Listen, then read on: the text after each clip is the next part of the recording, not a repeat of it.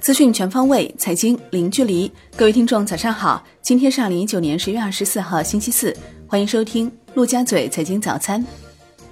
宏观方面，国务院常务会议要求加快疏通影响扩内需、稳就业等政策落实堵点，部署进一步做好稳外贸工作，加大适应国内需求的农产品、日用消费品和设备、零部件等进口，确定优化外汇管理，促进跨境贸易投资便利化十二条措施。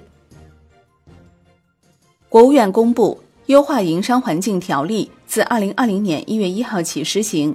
根据条例，国家将建立知识产权侵权惩罚性赔偿制度，加大中小投资者权益保护力度，支持符合条件的民营企业、中小企业依法发行股票、债券以及其他融资工具。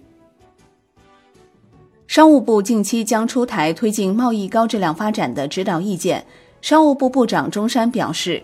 将建立推动贸易高质量发展部际工作机制，扩大跨境电商零售进口试点城市范围。央行周三开展两千亿元七天期逆回购操作，当日无逆回购到期，净投放两千亿元，资金面警示有所缓解，Shibor 短端品种下行。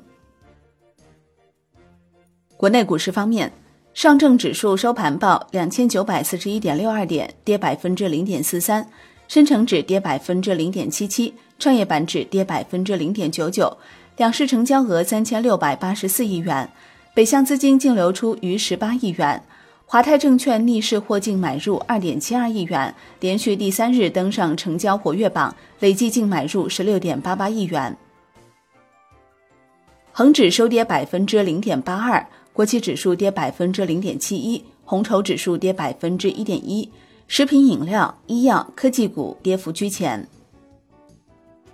据《华夏时报》报道，消息称，证监会有意对减持规则进行修订，已形成相关方案。证监会相关人士对此表示，目前确已在修订过程中。科创板上市尾消息：华特股份、紫金存储、万德斯、龙软科技首发申请或通过。长城证券约十三点五四亿股限售股十月二十八号解禁。对于限售股解禁减持，长城证券称正在研究方案。金融方面，银保监会等九部门从严推进牌照管理工作，将住房置业担保公司、信用增进公司等机构纳入监管。汽车经销商、汽车销售服务商等机构未经批准不得经营汽车消费贷款担保业务，已开展的存量业务应当妥善结清。支付宝回应伪信用租赁高利贷表示，严厉抵制非法网贷是支付宝一贯的原则，正在配合公安机关对这种违规行为进行重点打击，发现一家清理一家。楼市方面，长沙市住建局称。长沙市限购放松、限购松绑消息不实。日前发布的《长沙市人才购房及购房补贴实施办法》没有对人才购房政策的相关规定进行取消或放宽。深圳开展公共住房建设行动，位于原特区内的公共住房项目毛坯房最高售价低于五万每平方米，原特区外的公共住房项目售价低至两万至三万元每平方米左右。均远低于同类地区商品房售价。产业方面，华为首款 5G 折叠屏手机 Mate X 十一月十五号十点零八分正式开售，售价一万六千九百九十九元。这是国内首个正式上市的折叠屏手机。截至十月二十二号，二零一九年华为手机发货已超两亿台，预计全年出货量将达二点四亿到二点五亿台。海外方面，欧盟消息人士表示，欧盟成员国支持脱欧延期，但尚未就延期时长作出决定。英国首相发言人斯拉克表示，约翰逊首相向默克尔总理表示，英国应该在十月三十一号脱欧。约翰逊首相认为，仍有可能在十月三十一号脱欧。国际股市方面，美股小幅收涨，道指涨四十五点。默克集团涨近百分之二，波音涨百分之一点零四，纷纷领涨道指。苹果涨百分之一点三四，再创历史最高收盘纪录。德州仪器跌超百分之七，营收指引不及预期。截至收盘，道指涨百分之零点一七，标普五百涨百分之零点二八，纳指涨百分之零点一九。欧洲三大股指涨跌不一，德国 DAX 指数涨百分之零点三四，法国 c c 四零指数跌百分之零点零七，英国富时一百指数涨百分之零点六七。特斯拉三季度经调整每股盈利一点八六美元，市场预期亏损零点二四美元，三季度营收六十三亿美元，市场预期六十四点五亿美元。